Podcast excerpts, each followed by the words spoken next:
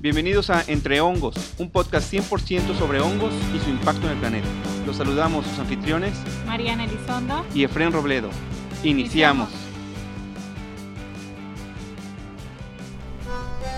En el episodio de hoy entrevistamos a la doctora Susana Córdoba.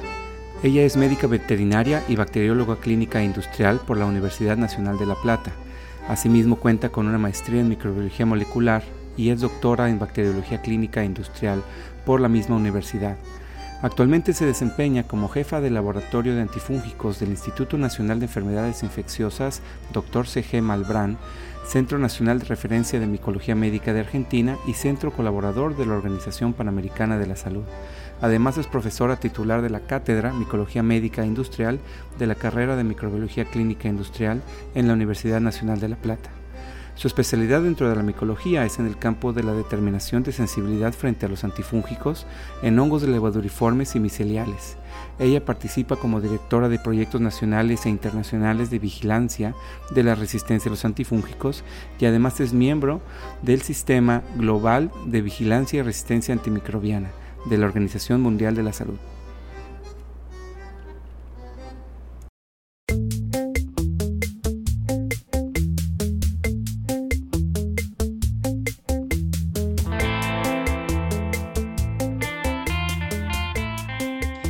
¿Cómo están todos? Bienvenidos a un episodio más de Entre Hongos. ¿Cómo estás, Efren? Muy bien, Mariana, muy contento porque tenemos nuevamente a una gran, gran invitada de talla internacional. Así es. Ahorita vamos a ver todo lo que, lo que hace, en todo lo que está involucrada, que es buenísimo. Y de todo eso hoy hablaremos un cachito de toda su expertise. Sí, realmente el tema que vamos a tratar el día de hoy, eh, que es un gusto tener a la doctora Susana Córdoba con nosotros desde Argentina. Y el tema que vamos a tratar con ella es un tema muy interesante que de manera particular a mí me generó mm, mucha curiosidad, ¿no? En una plática que, que, escuché de ella. Y el tema es la importancia de los animales como centinelas de las micosis en el marco de una salud. Entonces, doctora, bienvenida. Muchísimas Muchas gracias. gracias. Gracias por estar con nosotros. No, al contrario, buenos días. Eh, muchísimas gracias por la invitación para poder compartir con ustedes esta charla así tan coloquial, ¿no es cierto? y, la verdad es que es un gusto estar con ustedes y nuevamente hablar de este tema que a veces no se tiene en cuenta, ¿sí? El tema de las, de las mascotas, en realidad los animales en general, ¿no es cierto? Como sentinelas de las micosis. Así que bueno, compartiremos este espacio y aquí estamos, comencemos. Gracias, doctora, claro que sí.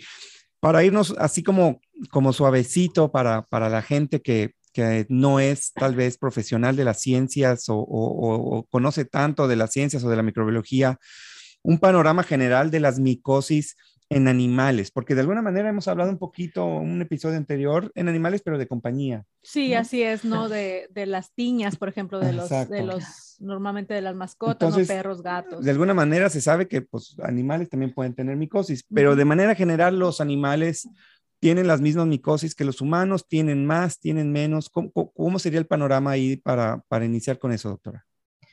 Claro, perfecto eh, la pregunta. En general, la concepción que uno tiene eh, históricamente es que los animales tienen solo dermatofitosis, es decir, mm. los dermatofitos que atacan la piel, el cuerno, las uñas, los pelos. Pero en realidad, si uno lo piensa, nosotros sabemos que los hongos el, hábitat de los hongos es prácticamente el 99% de ellos está en el ambiente. Inclusive es todos los hongos, los dermatofitos, los eh, hongos endémicos, em, otro tipo de hongos que son fitopatógenos, pero que están todos en el ambiente. Entonces, a partir de ahí, el animal es el primero que contacta, por la cercanía con el suelo justamente, y es el más vulnerable a sufrir estas infecciones. Entonces tenemos no solo dermatofitosis en animales, sino que tenemos histoplasmosis, coccidioidomicosis, esporotricosis, que es una zoonosis que está afectando y golpeando muy fuerte a nuestro continente americano, principalmente lo que es Latinoamérica, eh, adiaspiromicosis, que es otra eh, zoonosis también que está como enclipsada o encubierta, o sea, como que está mal diagnosticada o subdiagnosticada, eh, fusariosis, ni hablar, eh, aspergilosis en todo lo que es la producción ganadera en nuestro país, por lo menos en Argentina, tiene un impacto negativo. Las cándidas, que son las, eh, otras, los otros hongos que en realidad están vinculados a las mucosas, también causan estrago en palomas, en aves, en gallinas. ¿eh? Entonces hay una multiplicidad de infecciones fúngicas que afectan a nuestras mascotas, a nuestros animales domésticos o de compañía y a los animales de explotación agropecuaria. Los veterinarios eh, están tomando conciencia de esto porque como agentes de salud en realidad es la primera cosa que tienen que hacer, la prevención. Es decir, que si estos veterinarios están en contacto con una mascota o con un animal de granja que está atravesando una micosis, su función no es solamente tratar esa micosis, sino también hacer un rol de prevención hacia los propietarios o hacia, las personas convivientes con estas mascotas ¿sí? o con animales de granja. De manera que eh, es, bastante amplio todo el espectro de las micosis y cómo entonces los agentes de salud, que pueden ser veterinarios, microbiólogos, médicos, eh, sanitaristas, eh, a veces cuidadores de mascotas, paseadores de perro, en Argentina hay todo un, despliegue de, paseadores de perro, las personas que se dedican a bañar y hacer toda la parte de, de la estética, ¿no es cierto? Eh, todos ellos están involucrados en la prevención de estas micosis. Y después más adelante, por supuesto que hablaremos de por qué es importante controlar y monitorear y vigilar a nuestras mascotas o a nuestros animales de granja para prevenir entonces que el impacto de esas micosis no sea tan negativo en las personas, ¿sí? Claro. En, los animales de manera general, hay, son más resistentes, podríamos decir que de manera general son más resistentes o, varía mucho o, hay algún argumento para suponer que el humano tiene alguna predisposición mayor o, a ese nivel como... O es la adaptación, por ejemplo, de como ha habido un más contacto ¿no? a través del tiempo, a través de manera evolutiva, ¿no? Hay una resistencia natural? En realidad los animales están en contacto permanente con la tierra, con el suelo y están permanentemente en contacto con, estos hongos. afortunadamente digo, para que eh, ocurran estas infecciones tiene que haber un estado de deterioro tanto en el animal como en las personas, si no definitivamente eh, todos estaríamos infectados o los animales todos estarían infectados. ¿Qué significa esto? Que los animales más vulnerables van a ser aquellos que tengan una situación de inmunocompromiso o inmadurez de su aparato inmunocompetente. Y esta inmadurez puede ser porque son muy jóvenes, que es lo que realmente pasa, o muy, eh, muy viejos, entre comillas, ¿no es cierto? Los, más, los dos extremos de la vida son los que son más vulnerables. Y esto también es lo que se ve en medicina humana. Entonces, tanto los muy cachorritos o que están parasitados o que no han sido, o no se alimentan bien, o que han sido eh, abandonados por sus mamás, porque las mamás dentro del mundo animal eh, tienen un poder de selección, ¿no es cierto?, de cuidar a los que realmente son más fuertes y el resto no, no se les dedica tanta atención. Entonces, eh, estos son las, los, los animales más vulnerables. Y paralelamente en las personas ocurre lo mismo, algún estado de inmunosupresión, independientemente de cuál sea el origen porque acá no tenemos que hablar solamente, en el caso de medicina humana, no tenemos que hablar solamente de pacientes VIH. Es decir, con todo esto que estamos viviendo, con la pandemia de, COVID, ustedes habrán escuchado que no solamente se infectaron con el, virus, sino también fueron vulnerables a infecciones fúngicas. Y en los animales ocurre lo mismo, es decir, moquillo canino, panleucopenia felina, es decir, cualquier estado de que le genere una inmunosupresión temporaria o, más prolongada en el tiempo, hace que esos animales sean especialmente vulnerables a estas infecciones. Y el hecho de estar en contacto. Hay otro factor que también impacta y es el grado de polución ambiental. Y en esto entonces aquí hay un papel muy importante de los ambientalistas, es decir, los especialistas en control del ambiente, en el monitoreo, en los que estudian la carga eh, microbiana en el ambiente, porque ellos son los encargados justamente de indicar en qué momentos hay que actuar con eh, mecanismos de bioremediación, ¿sí? Eh, que se utilizan también microorganismos, que son los que justamente lo que hacen es bio, de, bioremediar, ¿no es cierto?, esos ambientes polucionados. ¿Para qué? Para que si estamos detectando que hay un ambiente que tiene una alta carga fúngica, Evitar entonces que vayan las personas, si es un lugar turístico, evitar que vayan los animales, o sea, tratar de cercar esos espacios para que justamente se disminuya la posibilidad de algún tipo de contacto con, con propágulos que están en el ambiente. Claro. lo inhalamos todos, o sea, no es algo que es eh, selectivo, ¿no es cierto? Claro. Sí, más aún los animales.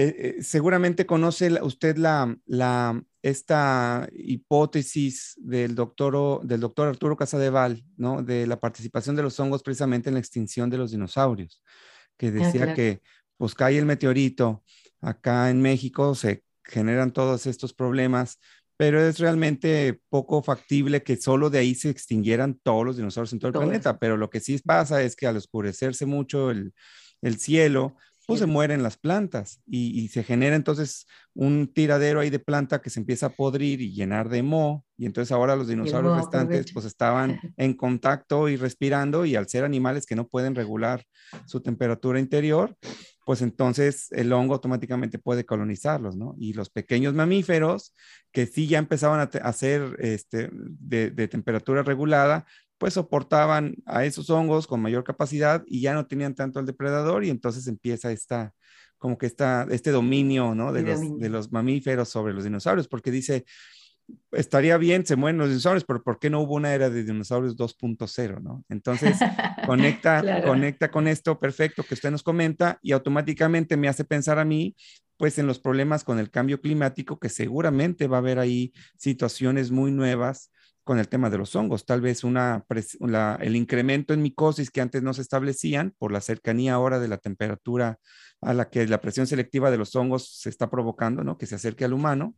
O tal vez la presión hacia nuevas especies, como pasó, por ejemplo, con Candida auris, que pues, medio apareció espontáneamente en diferentes lugares del planeta y posiblemente alguna participación así.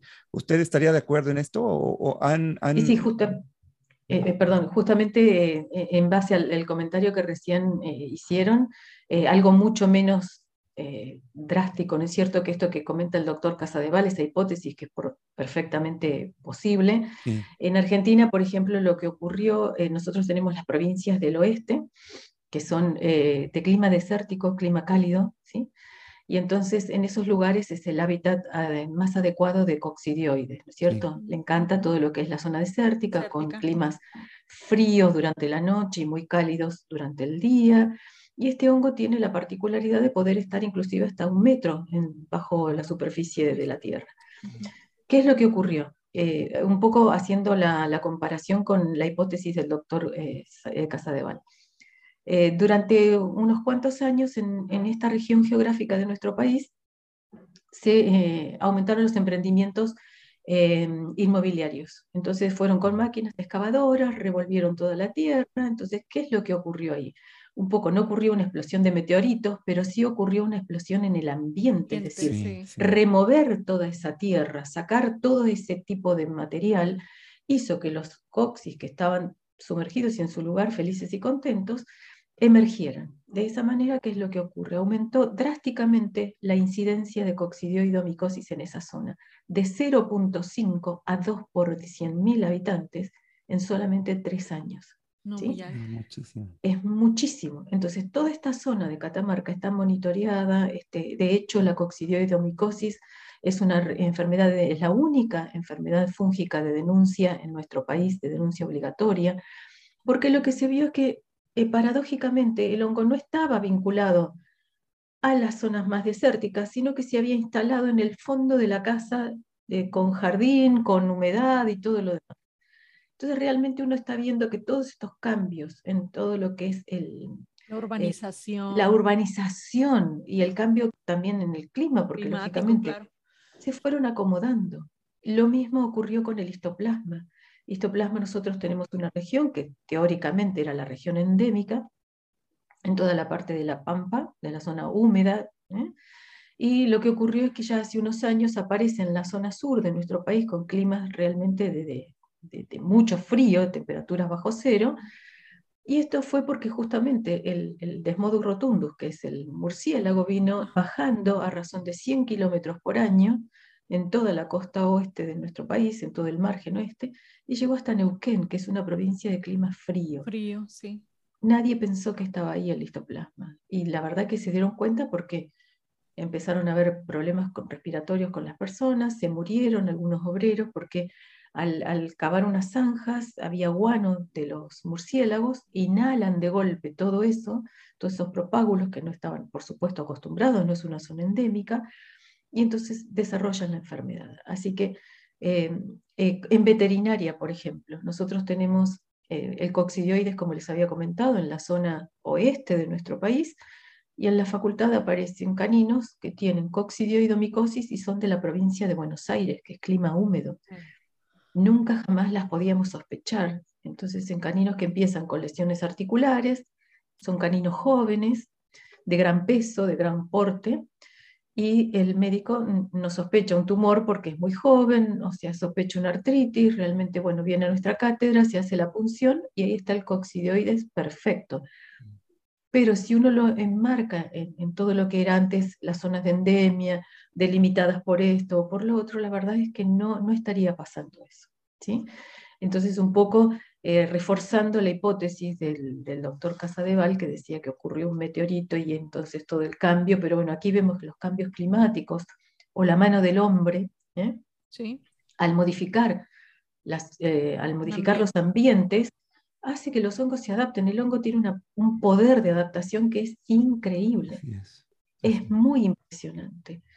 Entonces tenemos que estar atentos, monitoreando el ambiente, si nuestra mascota tiene algún tipo de patología que no encuadra dentro de los cánones eh, clásicos de una virosis, una bacteriosis, o sea, pensar en un hongo, porque la verdad que nos está marcando, por eso es la importancia, el, animal es el primero que nos está marcando que el hongo está en ese ambiente. ¿sí?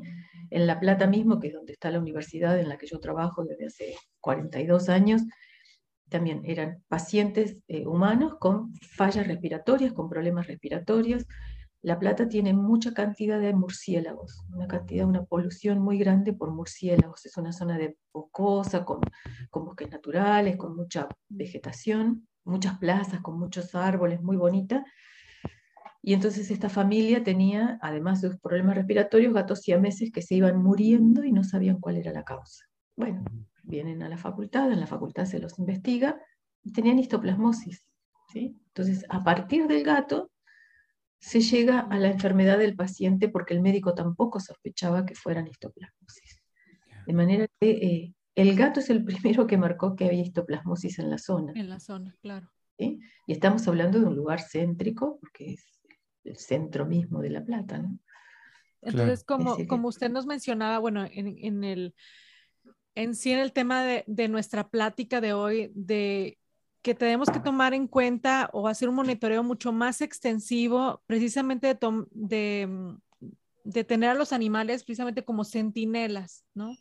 Si hay cambios geográficos de manera importante, ya sea por, por em, explotación, ¿no? De, de, algún recurso natural o eh, urbanización, ¿no? Hacia una zona cambios climáticos, la migración de aves, la migración de murciélagos, la migración de ciertos animales, porque de alguna forma los animales también tratan de adaptarse a las nuevas condiciones de las cuales el propio hombre o la naturaleza los está presionando, ¿no? Entonces, ellos pueden marcar de alguna forma como el, el, primer indicativo de que puede haber problemas de micosis en humanos.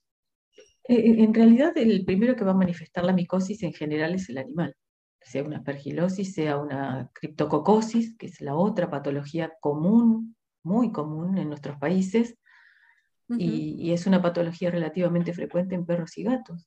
Entonces está marcando que el hongo está presente en, el, en ese lugar. ¿sí? Si no, en forma espontánea no la va a adquirir. Eh, entonces, eh, el estrés que padece un animal, lo o sea, si hay una mudanza, si hay una obra en construcción en, una, en un barrio, o, en una zona geográfica, los animales también se estresan porque están invadiendo su tranquilidad. ¿sí? Entonces, eso hace que ocurra un desequilibrio en, el estado inmunológico temporario posiblemente del animal y esto haga entonces que sean más vulnerables. En, ¿Frente a qué tenemos que estar alerta? Por supuesto, las dermatofitosis, que es lo más común, porque uno le ve la lesión, la mancha, después se contagia a las personas. Eh, entonces, esas cosas hay que monitorearlas, ¿sí?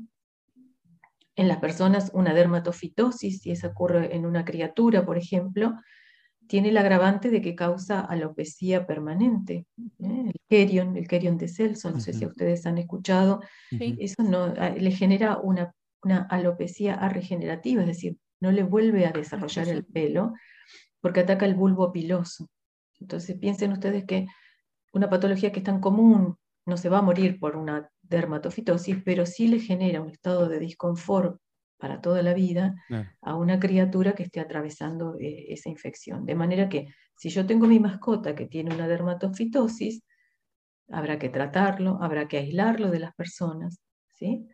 Y prevenir este tipo de, efecto colateral indeseable, ¿no es cierto? Después como una forma de, ejercer justamente lo que es la medicina preventiva. Si tienen un gato que tiene una esporotricosis, definitivamente eso sí es bastante más grave porque esporotrix está en el ambiente y también me va a estar marcando este, este tipo de problemas. Con el agravante que si es un Sporotrix brasiliensis, que es el más frecuente en nuestra región, no necesita una solución de continuidad, es decir, el contacto de, la piel de la persona con la lesión del gato puede, es suficiente. Entonces ese animal va a haber que aislarlo, hay que sanitizar toda la zona eh, con cal viva, eh, o sea, son un montón de otros, el manejo higiénico de la zona el manejo de la familia, concientizar a la familia, es decir, no es tampoco para salir a matar gatos, por supuesto, pero sí para tomar mucha responsabilidad en el manejo responsable de las, de las mascotas, en el cuidado del ambiente, por supuesto, y en esto, bueno, todos los que estamos en el área de salud tenemos una partecita, ¿no es cierto?, importante para, para desarrollar. Ahora, doctora, esta, esta idea, esta propuesta eh, tiene alguna, alguna manifestación, es decir, hay algún programa que haga precisamente este monitoreo conjunto de estos datos de medicina veterinaria que las vayan dando esta conjunción con la medicina humana a nivel preventivo o simplemente como un programa de monitoreo en algún lugar del mundo? ¿O, o, eh, simplemente es algo que, que, se empieza a, a, poner sobre la mesa para, si ya desde hace unos años esto se empezó a gestar, eh, hay, un trabajo muy interesante de, de Fisher, es del 2008, que está publicado en Lancet, y entonces eh, este autor lo que muestra es la cantidad, la pérdida económica que ocurre por las infecciones fúngicas en, eh, los vegetales, sea, a nivel de agronomía y en medicina humana y veterinaria que para el periodo de 1995, 98, perdón, al 2008 ya era de 120 billones, billones de dólares, ¿sí?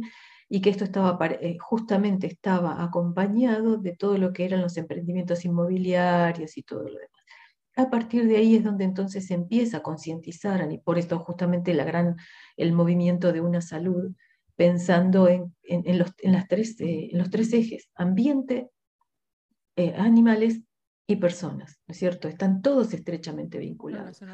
De manera que eh, se está trabajando, es mucho más lento que lo que se esperaba, pero se está concientizando a los médicos veterinarios, por supuesto, a los agrónomos inclusive, que son los que trabajan con los vegetales, eh, y bueno, por supuesto, concientizar al, médico, ¿no es cierto?, de medicina humana, que es eh, la tercer pata o el tercer eje de, este trípode.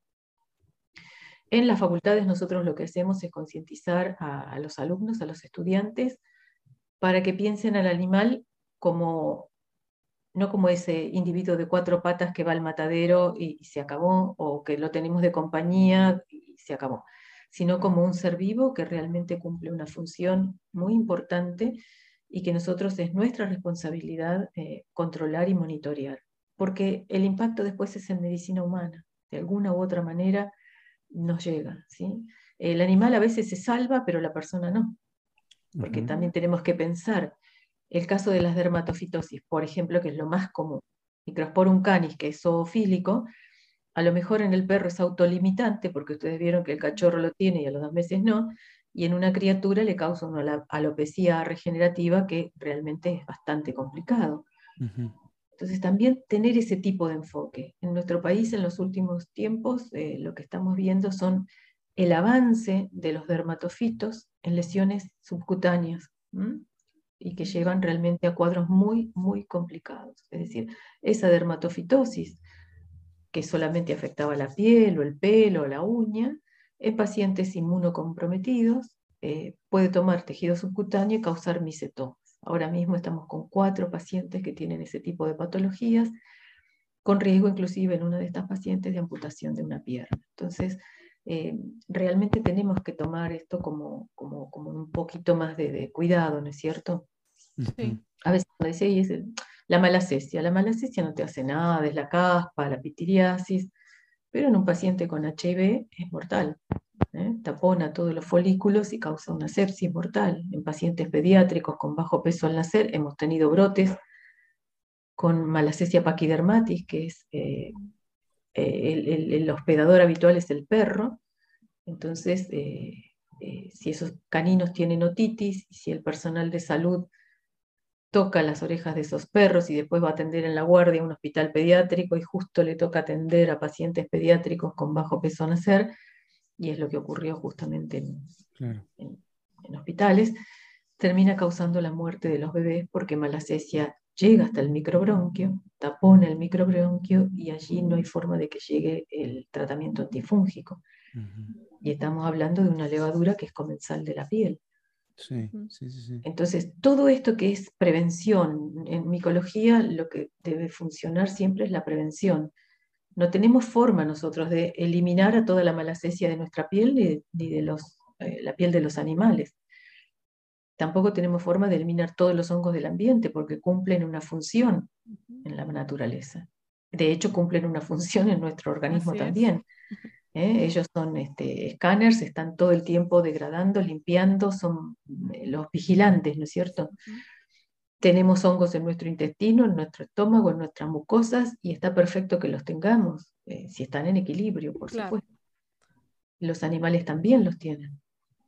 El tema es cuando se rompe ese equilibrio, y allí es donde uno tiene que entonces tratar de equilibrar nuevamente, de llevar a un estado óptimo ese estado de inmunocompetencia, o un equilibrio hemodinámico o lo que sea necesario como para que eh, otra vez el organismo pueda eh, estabilizar todo. Claro. Cuando en un congreso reciente acá, bueno, reciente cuatro años antes de pandemia, de infectología, platicábamos precisamente de cómo en retrospectiva la pandemia de Candida auris, si le llamamos así, podía ser prevenible porque estaba el rastro, ¿no? Estaban como estas eh, migajas, de, pan en la literatura científica, ¿no? Desde el, el, caso allá de Japón, pero ya había unos pares de cosas antes donde decían una cándida rara, ¿no? Y así. Claro.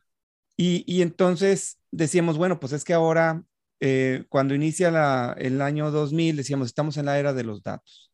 Y ahora pues ya datos hay por todos lados, ¿no? Se generan millones de datos. Ahora estamos como que en la era del, del análisis de los datos, ¿no? ¿Usted cree que una buena revisión de la literatura donde se trate de buscar correlaciones entre micosis en animales y, y tratar de geográficamente, temporalmente, ¿no? Relacionar con micosis en humanos, pudiera dar algunas pistas, ¿no? Si, si alguien hiciera una revisión extensiva así de, a ver, vamos a ver micosis en animales de, Argentina o de cierta provincia para tratar de buscar puntos en común. ¿Cree que ya estamos en, en, un nivel donde pudiéramos establecer esas uniones? Porque e, en, academia probablemente le pase eh, a usted por allá, pues el médico veterinario publica con su grupo de veterinarios, el, el, fitopatólogo publica con fitopatólogos y, el médico internista, etcétera. Luego a veces no se nos da por comunicar, ¿no? No nos parece lo importante decirlo, oye, encontré este hongo raro en las plantas, no sé, te lo pongo ahí, como que luego hacemos nichos muy ultra específicos en nuestras áreas de investigación, ¿no? Pero ahí queda finalmente pues los millones de papers publicados con mayor o menor factor de impacto, pero ¿cree que, ¿cree que ya haya suficiente información como para empezar a conectar esto? No, por el momento creo que no. Hay con dos patologías que son la esporotricosis, sí, porque en Brasil ustedes vieron la, correlación que hay entre los casos en veterinaria y los casos en las personas. personas En Argentina con la coccidioidomicosis ocurre lo mismo y también está empezando a pasar con esporotricosis, porque tenemos una relación bastante directa entre la aparición de esporotricosis y las infecciones en colegas veterinarios y en personas que cuidan a estas mascotas. Con el resto de las patologías, desafortunadamente, por el momento no, pero en parte tiene que ver con, con esto de que no son patologías de denuncia obligatoria. Y eso es lo que estamos luchando, por lo menos en Argentina, para que las micosis, ahora sí estamos trabajando para que la esporotricosis sea de denuncia obligatoria. Este, y la histoplasmosis, de hecho, histoplasmosis ingresa ahora como una de las patologías, eh, ya por el CDC, por la OPS y demás, como una de las patologías a vigilar. Entonces, posiblemente sea de denuncia obligatoria, justo, y junto con la aspergilosis y las candidiasis. Entonces, en la medida en que eso no cambie dentro de lo que es la parte de sanitaria, o sea, las patologías de denuncia, creo que no va a ser a lo mejor tan posible vincularlas. Eso por un lado. Por el otro lado está el hecho de que medicina veterinaria en nuestros países a lo mejor no tiene tampoco el peso, ¿no es cierto?, que tienen los países de Europa, el, cuidado responsable de una mascota no tiene el, impacto que nosotros estaríamos buscando. No sé qué, pasa en México, pero bueno, en, en Argentina por lo menos es bastante más lento el tema, ¿no es cierto? Pero sí. vemos que hay una relación, eh, por lo menos ya les digo, con coccidioides, porque de hecho, eh, a partir de las eh, detecciones que hicieron los veterinarios en, Catamarca, que es esta provincia que les comento, ellos desenterraban a los animales porque las personas tenían problemas respiratorios, se morían los animales y los enterraban. Entonces los veterinarios que hacían, desenterraban los animales y hacían el diagnóstico post-mortem. Y a partir de ahí es donde empiezan a pensar que el coxi eh, había empezado a, prevalecer en la región. Fíjense ustedes la importancia de, la sospecha clínica, ¿no? Claro. Eh, y, pero, y, otra cosa, claro, eh, o sea, se mueren los animales y acá es costumbre, bueno, se entierran en el fondo de la casa. Hay cementerios para mascotas, pero lo habitual es que vayan al, fondo de la casa. En México es igual. Por eso, entonces realmente hasta que el veterinario, o sea, cuando ven que la familia, toda una familia completa con problemas respiratorios, se le mueren las mascotas, el veterinario dijo, ¿y no habrá algo que ver, no tendrá algo que ver la muerte de, estos animales? Bueno, los desenterró, mandó órganos al instituto donde yo trabajo y ahí encontraron los coccidioides fantásticos. Urgente traer a toda la familia a Buenos Aires, hacerse todo el seguimiento. Pero, eh, o sea, es todo muy lento, ¿no? O sea, es como que hay que sospechar, hay que ver. A partir de ahí, bueno, pasaron años, por supuesto, esa provincia se vigiló mucho más, toda la región en realidad, y ahí es donde empezaron a ver que aumentó en forma muy drástica la incidencia y estaba relacionado a esto de cambio ambiental, es decir, cambio en la construcción, empresas inmobiliarias y demás. Eh, se hizo denuncia obligatoria por otro tema que, bueno, es más de, de chisme. no sé si eso va a ir en el post. No sé, espero que no, pero bueno, porque ya hay cuestiones políticas ahí. Y entonces tuvieron, lo hicieron de, de denuncia obligatoria. Al hacerlo de denuncia obligatoria, doctora, eh, ¿esto qué implica? O sea, eh, el procedimiento, ¿cómo sería? y, esto a nivel, no sé, federación, genera alguna, alguna acción en respuesta o simplemente es como dar notificación? No, es, no notifican, se notifica que la enfermedad, la sospecha clínica, ¿sí? esto, está regido por un reglamento, una ley, y entonces ya se notifica que en ese lugar hay una sospecha clínica y luego todo eso sigue un proceso que es hasta la confirmación, ¿no es cierto? Nosotros tenemos una red que se llama JUNET, donde se registran, se cargan todos los datos de las patologías bacterianas y también se cargan los datos de eh, las candidemias, por ejemplo, en JUNET, y nuestro laboratorio es parte del GLAS, que es el sistema global de resistencia a los antimicrobianos. Entonces, de esa manera, eh, con las patologías fúngicas en medicina humana, las candidemias, que es lo primero que estamos monitoreando, por el impacto que tiene a nivel salud, las resistencias y la tasa de mortalidad que es tan alta, ¿cierto? Eh, entonces lo que se espera es ver si se puede hacer algo paralelo, algo similar con el resto de las patologías fúngicas. Ahora mismo está la semana esta que ahora esta semana que fue el miércoles tuvimos el martes, perdón, una reunión en la que se está tratando de incorporar Aspergillus en este en este sistema de vigilancia, porque es un patógeno frecuente. Ustedes vieron el auge que tuvo con la pandemia y que tiene también con otro tipo de pacientes, eh, los pacientes fibroquísticos, los pacientes que tienen tuberculosis, es decir, hay toda una cantidad de patologías causadas por el género Aspergillus que no son menores. Pero también un patógeno muy, muy importante en aves, por ejemplo. En aves sí, el ave en, aves es, en tal México, cual. Por ejemplo, eh, mucha gente tiene como mascotas aves. Claro. Claro, entonces lo que es muchísima gente, o sea, entre loros, entre otro tipo de aves y Tenemos inclusive a veces en algunos estados, bueno, aquí lo hemos visto nosotros en, Nuevo León, em, también migraciones, ¿no? De aves que a veces están un cierto tiempo aquí, ¿no? Y luego viajan ya hacia, hacia otros sitios. Entonces, eh, tenemos muchísima movilidad y aspergilos es un patógeno muy importante en, sí, sí. Pues, en, equinos también, en equinos también con grandes pérdidas económicas porque provoca la impactación de las bolsas guturales. O sea, se impacta en bolsas guturales, que es un organismo vital, eh, un órgano, perdón, vital para los, equinos, y esto la verdad es que es, eh, el desenlace la mayoría de las veces termina en la, la eutanasia del animal porque por más que negativice el cultivo, es decir, uno trata al animal, se cura la infección fúngica, pero deja secuelas, a veces perforación, porque lo que hace Aspergillus forma colonias dentro de la bolsa, colonias de hongos, que si, impacta, si cae justo sobre los vasos sanguíneos puede llegar a provocar la perforación y esos son hemorragias que desafortunadamente hay que sacrificar a los animales. Entonces el impacto económico realmente es muy tremendo, es muy tremendo. Entonces parte, parte de este, em, pues la estrategia, yo creo que es, es bien importante em, es precisamente uno, tomar conciencia de que es importante notificar las micosis más importantes, ¿no? Porque es, algo, es un problema que también tenemos nosotros en nuestro país. Muchas de las micosis no son notificables. ¿no? O sea, no están dentro de nuestro sistema, eh, nuestros boletines epidemiológicos nacionales, eh, ni nada por el estilo. Entonces, también tenemos una, una visión muy corta, ¿no? De la, de la importancia de las micosis en un país que a pesar, por ejemplo, de COVID, que, que, lo habíamos visto, que el COVID no solamente aspergillus, sino también todas las infecciones por cigomicetos eh, eh, fueron muy importantes, ¿no? Entonces, vemos ahorita los boletines epidemiológicos nacionales y no se menciona nada, o sea, hay casos de COVID, pero no hay, no hay notificaciones de aquellos pacientes que tuvieron COVID y que inclusive la muerte fue dada por complicaciones con una infección fúngica. Entonces, tenemos como que esta, esta cuestión, em, pues de, alguna forma que tenemos que luchar todos los países latinoamericanos, ¿no? Que sufrimos una gran cantidad de, de infecciones por COVID, que tenemos una gran cantidad de micosis y que a pesar de, de ello, pues no tenemos una notificación obligatoria de todos los casos, ¿no?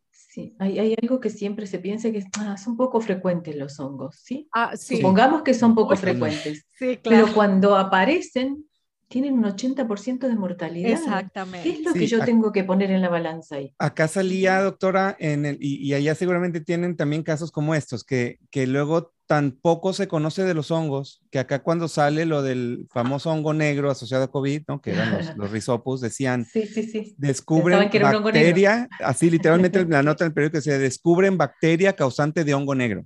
¿no? Sí, sí, sí, bueno, también. Tan mala, ¿no? o uno platica con la gente y dice, oye, ¿y esos hongos qué son? Son, son como bacterias, ¿no? O sea, hay una desconexión. Está todo mezclado. Sí. bueno, la prensa hizo estragos, ¿no? Con claro. la, comunicación fue brutalmente equivocada. Eh, las pergilus decían que era el hongo verde o el hongo azul, es decir, fue cualquier cosa. Así como lo tomaban, pero hay, hay que entender también que es la forma mediática en la que llegan a las personas. ¿sí? Porque si uno le dice, no, fue un mucoromicete perteneciente al género, no sé, Rhizopus, la gente se queda dada vuelta. Entonces, ¿qué tiene más impacto? ¿Eso o decir el hongo negro que te come la cara, te mata? Es decir, depende, e, es así como la prensa llega, desafortunadamente.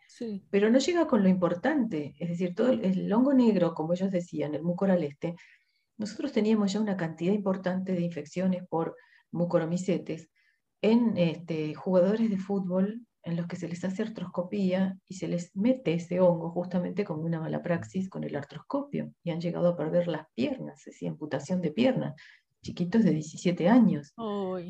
Eh, gente diabética, personas diabéticas con diabetes no compensada, no, no este, estabilizada, y que hacen este, mucormicosis. Entonces, no es solamente COVID, este hongo está desde siempre. Sí, claro. Y eso acá lo que hemos comunicado, pero cuando uno lo comunica así, no pasa nada. Nosotros en Argentina, por ejemplo, no tenemos Candida auris por el momento. Hasta hoy no tenemos Candida auris. Pero tenemos a la prima hermana, que es Candida muloni, todo el complejo muloni, que es más multiresistente que Candida auris.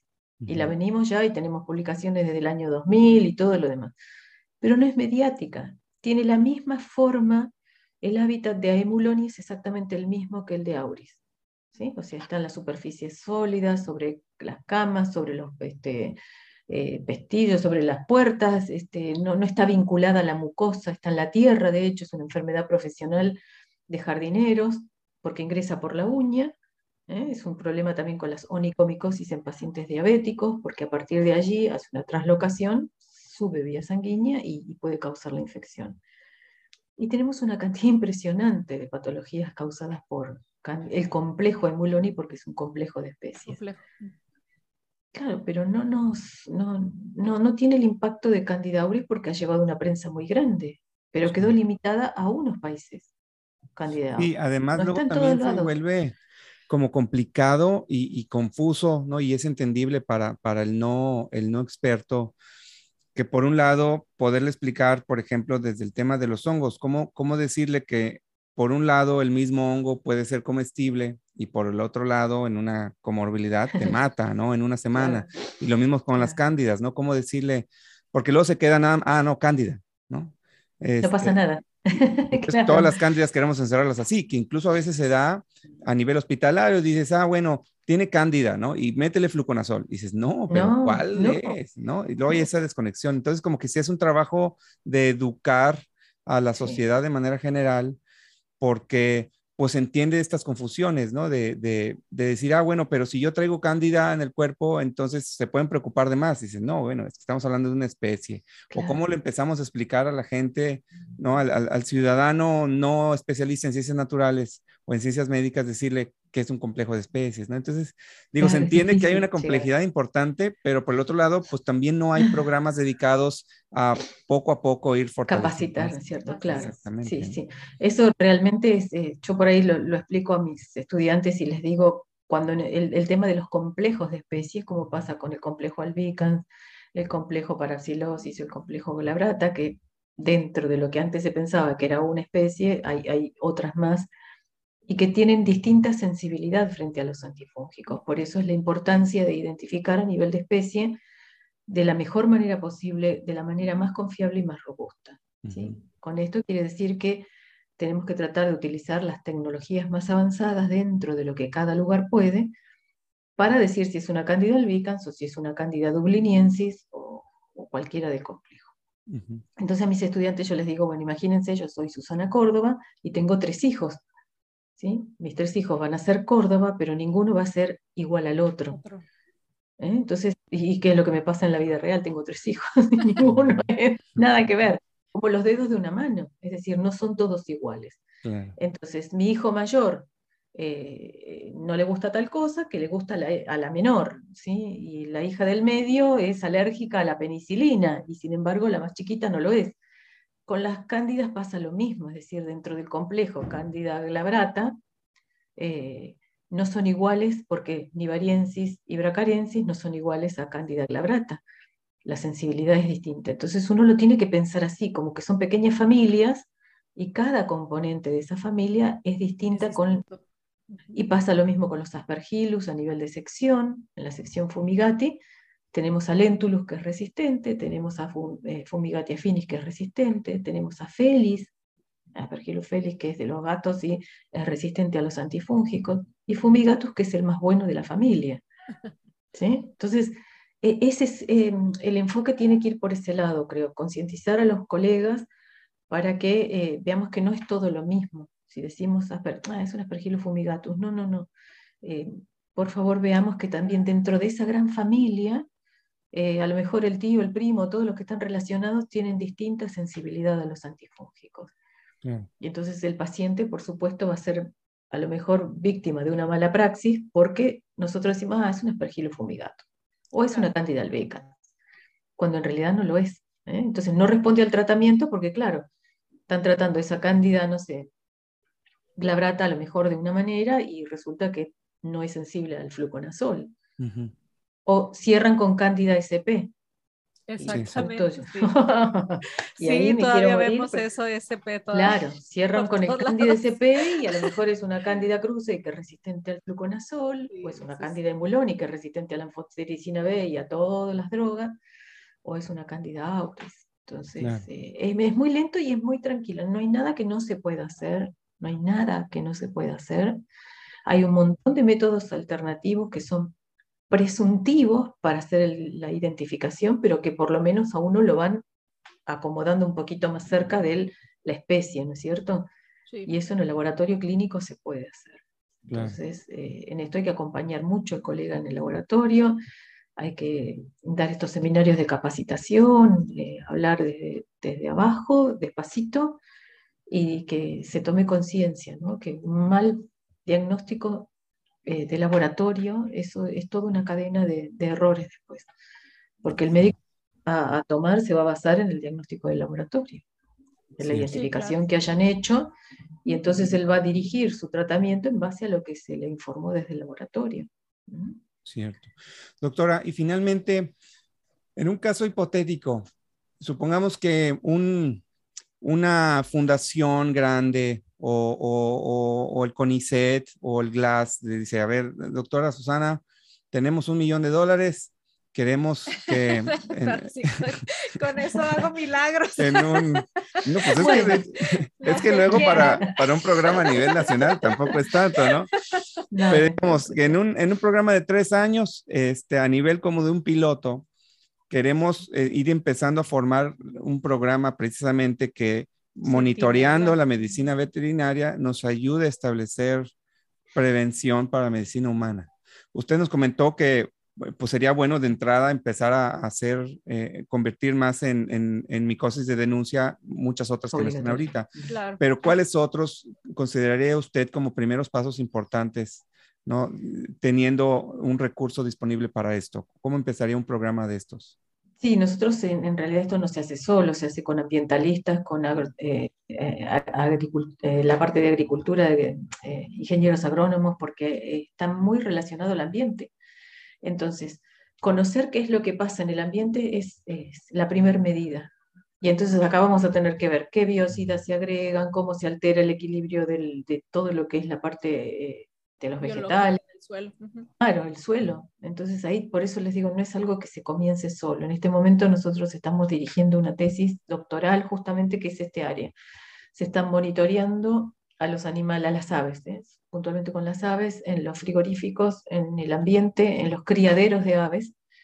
Y entonces se hace un trabajo que también lo hicimos con los conejos en su momento, que es monitorear el suelo, la conejera cuando fue de los conejos, las personas que están vinculadas, los animales que están vinculados a ese criadero, perros, gatos que andan por la zona, y entonces ir conociendo por pequeñas partes, ¿sí? cuán polucionado está ese ambiente y cuál es el impacto de esa polución en la población animal y humana. Por supuesto que esto es bastante lento y bastante complicado, no es así de sencillo. Por eso es, la, es claro, es muy complejo, porque va a depender también de las variaciones climáticas, no es lo mismo en una zona de clima lluvioso, en donde se barre todo por la lluvia, en una zona de clima más este, seco, más tropical, lo que sea, pero se puede hacer, o sea, nosotros la idea es justamente comenzar, son trabajos interdisciplinarios en donde convocamos a, distintos efectores de salud em, y entonces este, de esa manera juntamos eh, todos los datos. Trabajamos con eh, la Facultad de Medicina, con la Facultad de Agronomía de distintas provincias, monitoreamos la producción de la perdiz, de los cocodrilos en la zona litoral, este, o sea, hay, todo un trabajo hecho de, muchos años, de mucho trabajo, pero, pero cuesta, o sea, no, no es nada sencillo. Sí, no, pues claro. No es nada sencillo. Y a veces llegamos y es como un paredón porque decimos, bueno, encontramos tal y tal cosa, bueno, va a matadero. Uh, entonces, después de todo ese trabajo, o sea, eh, a descarte, a matadero, no importa, eh, pero tener el cuero, no, el cuero no sirve, va a, matadero, va a descarte, porque es lógico cuero que después se utiliza para la industria no sirve, o sea, hay que descartar. El animal si tiene una micosis, una vaca, no la van a tratar, va a matadero. El, cerdo es poco frecuente. Este, y es así, en veterinaria pasa eso, por eso más que nada se focaliza en los animales de compañía, en los que tienen aves citácidas, eh, que tienen un problema grave con la criptococosis, eh, coleccionistas de aves, o sea, coleccionistas no, o sea, cuidadores o criadores de aves. Pero bueno, es, eh, el tema es la variable de ajuste que con los animales siempre es el descarte, ¿no? La gran mayoría de las veces va a descarte. Entonces eso hace que sea muy lento y muy laborioso, eh, porque es lo que nos pasa, o sea, si vas a, una, ave de corral y entras a un, a un galpón y ves que están todas con aspergilosis o lo que sea, van todas al descarte. No, ni siquiera se hace un intento de tratamiento. Entonces ahí es donde... Sí, porque pues si hablamos de, o sea, es que también hablamos de las cuestiones de los costos de los antifúngicos. El tema es, más, más, barato, pues matar al animal, ¿no? Que tratarlo y gastar un tratamiento que va a llevar un proceso largo eh, en, un momento dado y que aparte el costo de los antifúngicos no es nada accesible. No, eh, pero con el agravante de que el antifúngico es tóxico, es hepatotóxico, es nefrotóxico, lo liberan al ambiente, porque el animal no hace sus cosas en el inodoro, o sea, va al ambiente. Entonces cae ese antifúngico al ambiente, hace todo el ciclo y después vuelve o con la comida o como sea. De manera que es bastante complejo el tema del control, por eso vuelvo a focalizar en conocer qué es lo que pasa en el ambiente, qué biocidas se están usando, qué otros elementos para el control de plagas, en Argentina hay toda una movida con eh, controles biológicos, es decir, con insectos o con otros, eh, otros microorganismos o con otros insectos que no sean patógenos para las personas ni para los animales, minimizando de esa manera el impacto de las drogas. Nosotros, por ejemplo, no tenemos el problema de la resistencia a los azoles en aspergillus que tienen en Europa, pero ya tenemos aspergillus resistentes ya empezamos a notar que hay aspergillus resistentes. Entonces, este, si se pudiese controlar el ambiente en ese aspecto, yo creo que es como que va, todo por decantación se equilibra, ¿sí? porque el impacto de los hongos, al hongo no le conviene entrar en un hospedador humano o animal porque sabe que va a terminar muriendo. O sea, el, hábitat, lo habitual para el hongo es el ambiente. El ambiente, claro. Eh, si se cruza con un humano o con, una, con un animal, sabe que el destino no es el más favorable, ¿cierto? Eh, porque va a terminar muriendo el animal, en ese caso vuelve al ambiente, o si está con una persona, claro, va a recibir un tratamiento que lo va a terminar, de alguna manera lo va a terminar eliminando. Entonces, eh, este, no es la situación más adecuada para, para el hongo tampoco. Pero bueno, eh, ya les comento, nosotros estamos trabajando en ese área ya desde hace muchos años, concientizando primero a los colegas, eh, tanto de medicina humana como veterinaria, los estudiantes. la verdad que en los últimos años con las camadas más jóvenes de, estudiantes encontramos mucha recepción, ¿sí? están muy interesados y, y, lo viven con mucho entusiasmo y mucha responsabilidad. Así que tenemos esperanzas de que algo vaya a cambiar, ¿no es cierto? No va a ser fácil no es, lento, todo, pero bueno. Pero, y nuestros países encima que tienen unos climas que favorecen tremendamente eh, los hongos, eh, la sí, no, pues, México tiene de todos los Sí, pues Argentina, digo, que es un país como muy largo, que tiene todos los climas todos los nichos, ¿no? Tenemos de este, todo. Digo, muy padre en el aspecto turístico y en el aspecto de vida, pero luego también uno se encuentra con todas estas cosas que, que también es bonito porque a uno le toca ver de todo, ¿no? Y es bueno como profesional, pero ya cuando uno ve pues la matazón que genera esto, pues no está tan bueno, ¿no? Entonces, pues un tema complicado, creo que eh, los hongos tienen mucho de esto, que por un lado, pues tienen este componente de que son muy buenos para el ambiente, y la parte medicinal, y la parte este, neurotrópica, y luego tienen todo este componente de miedo, ¿no? Así de las enfermedades, la micosis, y, que está subreportado, y lo que decíamos que no tiene la misma prensa que otras enfermedades. Entonces, digo, siguen, siguen dejando siempre muchas cosas interesantes de qué hablar. Sí, pero muchos interrogantes. Luego, bueno, todavía estamos en un auge muy importante de la micología, o sea, la micología cada vez es, creo que vamos, vamos por buen camino, ¿no? En el sentido de la micología, ¿no? También ahí, ahí vamos avanzando, no tan rápidamente como la virología o como la bacteriología, ¿no? En, un momento dado, pero cada vez se va avanzando un poco más precisamente en el que sean vistas, ¿no? O sea, sean vistas las micosis, se han visto los hongos, ¿no? De, desde muchas perspectivas, este, ¿no? Del impacto que tienen con, con, el humano, con el ambiente, con los animales. Sí, porque luego esto es también lo que vemos acá, digamos, afuera del agua, porque luego también en, los animales marinos, pues también hay una gran cantidad de reportes, ¿no? Entonces también nos empezamos a meter a, a esos nichos y empezamos a invadirles y pues sigue habiendo estos contactos, empezamos a descomponerles sus, sus hábitats, contaminarlos, cambia el clima, ¿no? Y todo eso. O los animales acuáticos en cautiverio. permanentemente nos consultan con delfines o con orcas o con los que están en cautiverio, que están eh, hipercolonizados en realidad con, con sus propias cándidas y eso les obturan el, el orificio este, por donde largan el agua, no me, no me, acuerdo ahora cómo se llama el nombre, y la verdad que es bastante complicado. Pingüinos que tienen aspergilosis adentro diseminadas, que no les puedo explicar las fotos que nos, nos mandan, y terminan muriendo, ¿no? O sea, ¿Pero por qué? Porque nuevamente salen del hábitat, alteran todo lo que es la, el ambiente, eh, el agua en el que están no es el agua normal de ellos, y entonces, tortugas, las tortugas marinas, bueno, ni hablar, pobrecita. Pero bueno, pues hay, mucho campo para estudiar. Ojalá que más gente se interese en esto, que sí hace mucha falta, ¿no? Porque decíamos ahorita, con el cambio climático seguramente pues van a surgir, ¿no? Ahorita, pues el tema siempre uno piensa, a ver, pues las bacterias, las bacterias que finalmente son las que más eh, cotidianamente están afectándonos, pero pues esto también va a empezar a cambiar probablemente, ¿no? Así que pues, estar preparados o lo más preparados posibles va a ser bueno para, para todos. Entonces, pues muy, muy, muy, muy interesante todo lo que nos cuenta la, la, doctora. ¿Cómo viste, María, en este episodio? No, pues la verdad es que excelente. Yo desde que había escuchado a la doctora Susana en la plática de, de posgrado en, microbiología.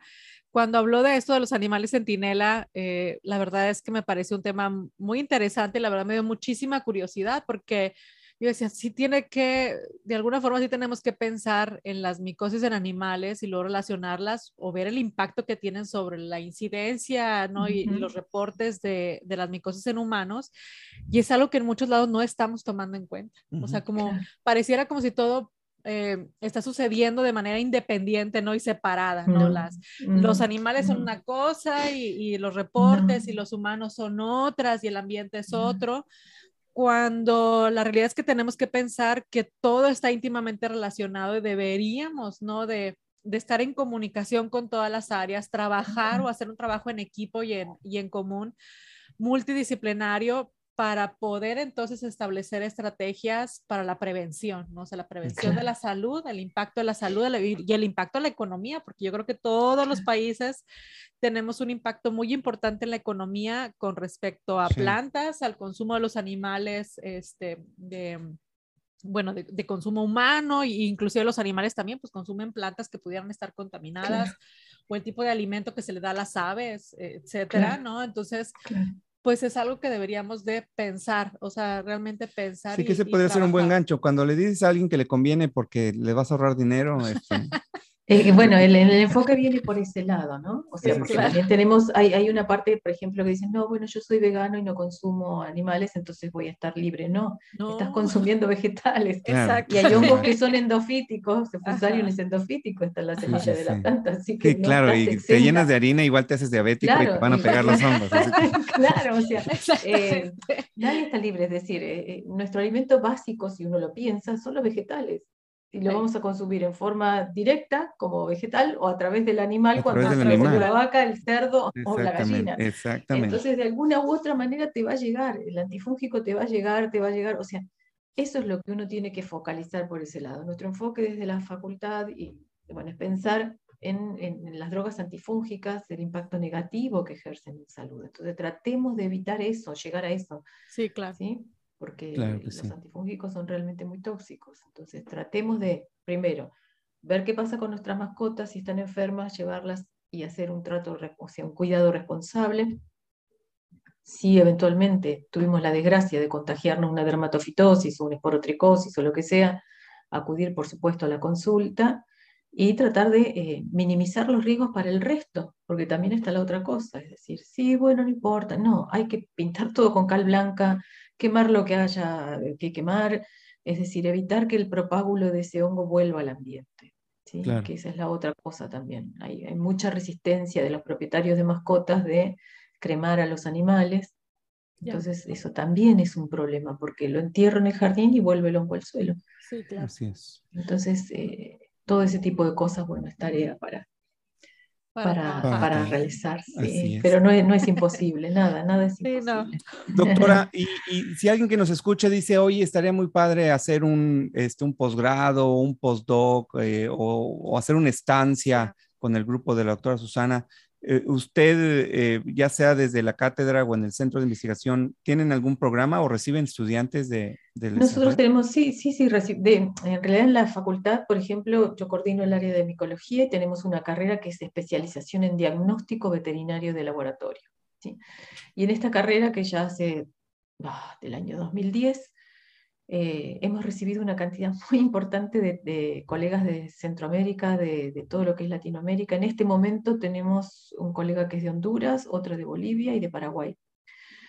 Pero mm, han venido de todos lados, ¿eh? Brasil, Paraguay, este, Costa Rica, de Honduras ya les comenté. Eh, y entonces esa es una carrera de posgrado que es de un año y es una carrera de especialización en diagnóstico en donde ahí ellos ven absolutamente todo, todas las áreas de la microbiología en veterinaria. Y cuando pasan por el módulo de micología quedan flasheados, como decimos nosotros, porque se les abre, claro, es toda una apertura mental a una cantidad de diagnósticos que no los tenían en cuenta. Correcto. Y, por otro, en, la, en la cátedra tenemos una pasantía, okay. y en tenemos ascripciones, en este momento tengo un ascripto que es de Cuba, otro que es de Honduras y, bueno, los otros son de Argentina. Pero quiero decir que están abiertas las puertas para que puedan pasar y, bueno. ¿Y cuál sería una buena forma de contacto? Nosotros estuvimos en contacto con usted, pero a través del correo de usted, pero no sé si, si, si, esa, si, si, podamos compartir sus correos en la descripción del, del programa o haya una otra. Sí, sí, no hay problema. Sí, sí, no hay ah, problema. Ah, bueno, perfecto. Para poner ahí, además de, de, los datos de, de, usted, poner ahí las, los correos de contacto, porque seguramente alguien pues, de México o de otro país de Latinoamérica que afortunadamente ya claro, nos que escuchar, pues se pueda interesar, ¿no? Por este tema. Sí, más que nada porque somos países muy parecidos en lo climático, cultural y bueno, eh, está bueno también intercambiar, ¿no es cierto? Eh, conocimientos. Nosotros aprendemos de los estudiantes como ellos aprenden de nosotros, porque vienen de otras regiones. Este año inclusive, digo este año, en 2021, en la facultad nosotros hicimos un curso de zoonosis que estuvo eh, patrocinado por JICA. JICA es la, la la agrupación internacional de Japón, de, de, intercambio de Japón, y participaron más de 50 colegas y muchos de ellos eran de Latinoamérica. Yo no recuerdo si había alguien de México, tengo que fijarme. Pero esto empezó en diciembre, eh, esto también es eh, anual, tenemos es un proyecto justamente de 3, 4 años y se convoca a los colegas veterinarios ¿no? de otros países de Latinoamérica para que vengan y que se capaciten. Y esto fue en diciembre, tuvimos la primera reunión, ahora nos toca otra vez en breve, así que también sería una buena opción a lo mejor para más adelante ver si alguien está interesado, porque son todas las zoonosis realmente de impacto y, es muy importante que, el colega veterinario lo tenga en cuenta, ¿no? Como una de las primeras conexiones para después interiorizarse y hacer reuniones con los profesionales médicos y con sanitaristas y demás. ¿sí? Sí, no, buenísimo. Nosotros vamos a compartir toda esa información y, y además de que sería muy interesante que la gente pudiera pues aprender de, de, de, ustedes que están en la punta de lanza a nivel internacional, pues también conocer el país, que es muy bonito. Nosotros estuvimos precisamente en Neuquén hace, hace ya un tiempo y, pudimos ir un poquito a Mendoza, Buenos Aires. Ah. no, no, te acabas el país, tienes que pasarte ahí mucho tiempo, pero también es muy, muy, muy bello Argentina, así que pues es otra razón más también para en los ratitos libres salir a turistear. Doctora, muchísimas gracias, gracias por, por compartir con nosotros su tiempo. Sabemos que está muy ocupada, pero ha sido bastante, bastante provechoso. Seguramente la gente lo va a agradecer también toda esa información que nos comparte y pues nosotros estaremos compartiendo la información para que se pongan en contacto si quieren, alguien quiere saber más o quiere hacer alguna conexión, pues va a estar por ahí disponible. Sí, claro. Sí, muchísimas gracias también por la eh, disponibilidad. Nosotros sabemos que tiene muchas cosas este, este, que hacer. Bueno, está muy, está muy ocupada, pero la verdad es que desde el momento en que me comuniqué con, eh, con la doctora Susana, siempre con mucha disponibilidad, sobre todo por la parte pues de la divulgación, ¿verdad? Que también es un interés en ella, precisamente de dar a conocer la parte de la micología, la importancia y todo como nosotros, ¿no? Con este, con, eh, con este podcast, ¿no? Que, que muy amablemente todos han aceptado muy bien. este, entonces, pues muchísimas gracias, doctora. Gracias a ustedes y aparte los felicito porque todo este emprendimiento que hacen realmente es fantástico y, es una forma más también de, enseñar y de capacitar, ¿no? Desde, la posición que ustedes lo hacen y tan este, generosamente comparten información y esto realmente es muy importante. claro, no, lo hacemos con gusto, es un aporte, un granito de arena que, hacemos con mucho cariño y, que esperamos que sirva y tenga un impacto positivo. Entonces, a la gente que nos escucha, muchísimas gracias. Eh, recuerden que nos pueden escuchar en Spotify, en Google Podcast, Apple Podcast o cualquier otra plataforma que, que suelan que suelan habituar y pues próximamente pues con nuevos invitados siempre con temas muy relevantes para todos. Muchísimas gracias, por, acompañarnos. Nos vemos a la próxima. Bye bye. Hasta luego. Gracias. Chao.